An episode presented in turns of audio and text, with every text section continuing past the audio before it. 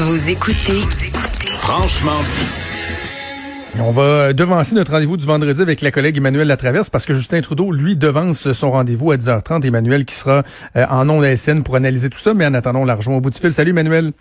Bonjour. Je trouvais ça très intéressant de lire euh, le topo de, la presse plus ce matin où la directrice de la santé publique de Montréal, la docteure Mylène Drouin, semble pratiquement régler des comptes. Nos collègues Mario Dumont, Benoît Dutrisac en ont parlé ce matin. On a l'impression que la crise, elle est peut-être plus aussi intense qu'elle l'était, mais encore euh, présente. Là. Ça va pas, tout est pas au beau fixe dans la région de Montréal et pourtant déjà la directrice de la santé publique de Montréal semble euh, identifier là, des, des, lacunes. Elle les nomme. La pandémie aurait dû être gérée à Montréal. Euh, la baisse des investissements en santé publique, ça, ça a nuit, tout ça. As-tu été surprise, la teneur des propos de, la docteure Drouin? J'ai pas été surprise de ses propos parce que objectivement, qu'est-ce que fait la docteure Drouin? Elle dit tout haut ce que le premier ministre a concédé à certains égards bien poliment, sur le côté complètement dysfonctionnel de la gestion euh, des CIUS et sur l'impact absolument euh, néfaste des coupes en santé publique dans les dernières années, à savoir de dire que la crise aurait dû être gérée à partir de Montréal. Euh, ben là, la docteur Drouin ose dire tout haut ce que tout le monde pense tout bas on s'entend. Euh, dès les débuts de la pandémie, c'était clair que Montréal serait davantage touché, euh, que le problème serait à Montréal. Et bien qu'on ait beaucoup comparé la gestion de crise du premier ministre Legault à celle de Lucien Bouchard dans la crise du verglas, il y a une différence majeure. Dans la crise du verglas, le gouvernement avait déplacé son centre des opérations au cœur de la crise, qui était à Montréal, alors que le gouvernement Legault a fait le choix de rester à Québec. Et euh, et c'est évident que ça a eu un impact. Si ça n'en avait pas eu, euh, M. Legault ne se serait pas senti le besoin de venir faire ses visites à Montréal euh, à deux reprises dans les trois dernières semaines. Donc, euh, moi, je trouve que c'est et, et, je et je comprends ce, ce cri du cœur de sa part à elle, parce que d'un là, la situation est pas sous en tout cas, elle est pas. Moi, je vois pas ça comme une situation sous contrôle. Là.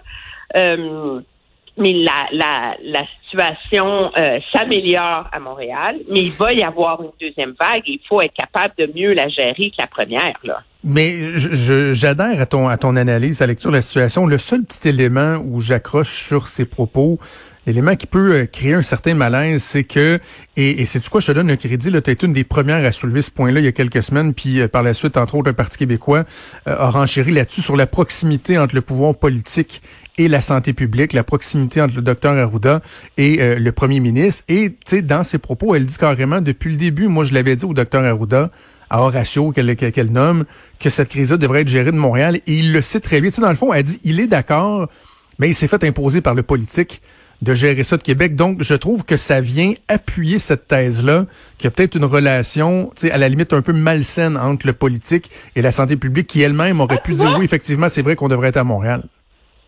Tu vois, moi, je l'ai, moi, je vois pas le lien entre être à Montréal et la relation euh, malsaine entre, en tout cas, la, relation euh, trop intime entre les deux.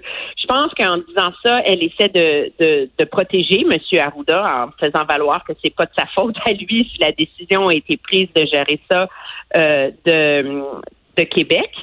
Euh, et, euh, il y a un fait intéressant, c'est certains diront qu'elle règle ses comptes, mais quand on lit le dossier au complet, tout le monde vient dire qu'elle a raison là.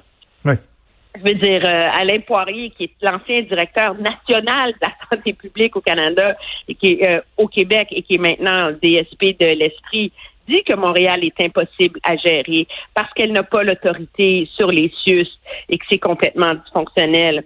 Richard Massé, qui est le numéro 2 de la santé publique, dit que oui, la gouvernance est à Montréal pour ces problèmes-là.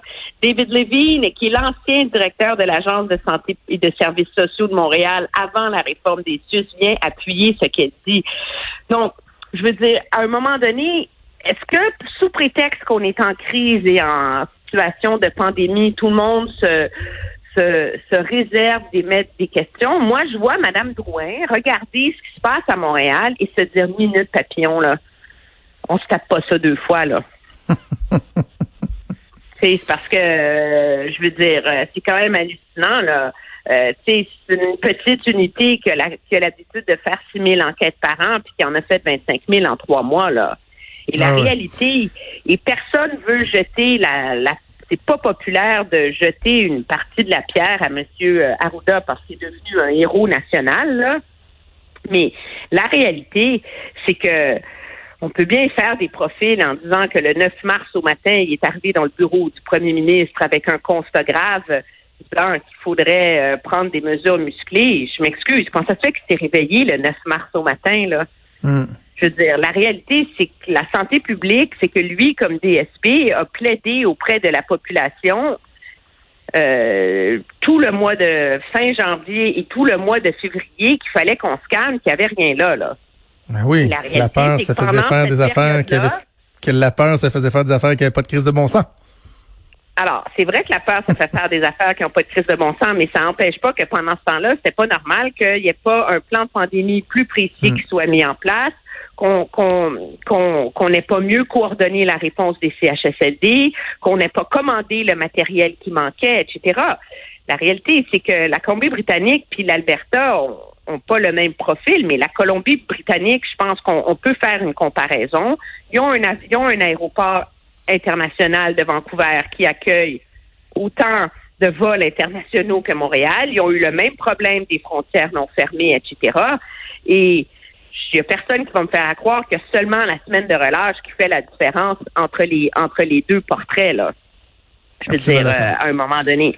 Alors oui, il y a des leçons à, tirer de ça et moi je la trouve très courageuse de oser le, le dire pour forcer ce débat-là sur la place publique. Ouais. Et euh, je, je, me souviens que dans l'entourage de, de, François Legault, après leur premier passage à Montréal, il y a un des, des conseillers de M. Legault qui me disait à micro fermé qu'ils avaient tous été euh, charmés, j'ai envie de dire, ou agréablement surpris par l'aplomb de la docteur Drouin, tu sais, de la, de la côtoyer en personne. Ben justement, euh, quelqu'un qui a de l'aplomb, c'est quelqu'un qui, qui a pas peur de dire ce qu'il pense et qui veut s'assurer que les choses euh, que les choses bougent. Emmanuel, il nous reste trois minutes avant que je doive te, te, te laisser aller. Je veux qu'on aborde la question de la difficulté de prendre des décisions qui souvent vont, paraître plutôt simple. Tu sais, augmenter ça des préposés aux bénéficiaires, euh, fallait le faire. François Legault dit on aurait dû le faire avant. Mais là, à partir du moment où vous faites ça, il y a comme une espèce d'effet domino pour s'en rend compte. Les impacts sur le privé, les autres corps de métier qui, euh, qui, qui demandent des exigences, des formations supplémentaires, qui vont dire ben là c'est pas normal qu'on ait le même salaire. Donc, tu sais, il y a un effet domino, une espèce de cascade qui est inévitable. Et là, ça devient euh, quand même un, certain casse-tête sur le bureau de, de François Legault. Mais oui, parce que de un, il y a seulement pour l'instant les préposés aux bénéficiaires qui vont bénéficier de cette importante augmentation de salaire seulement dessus dans les CHSLD.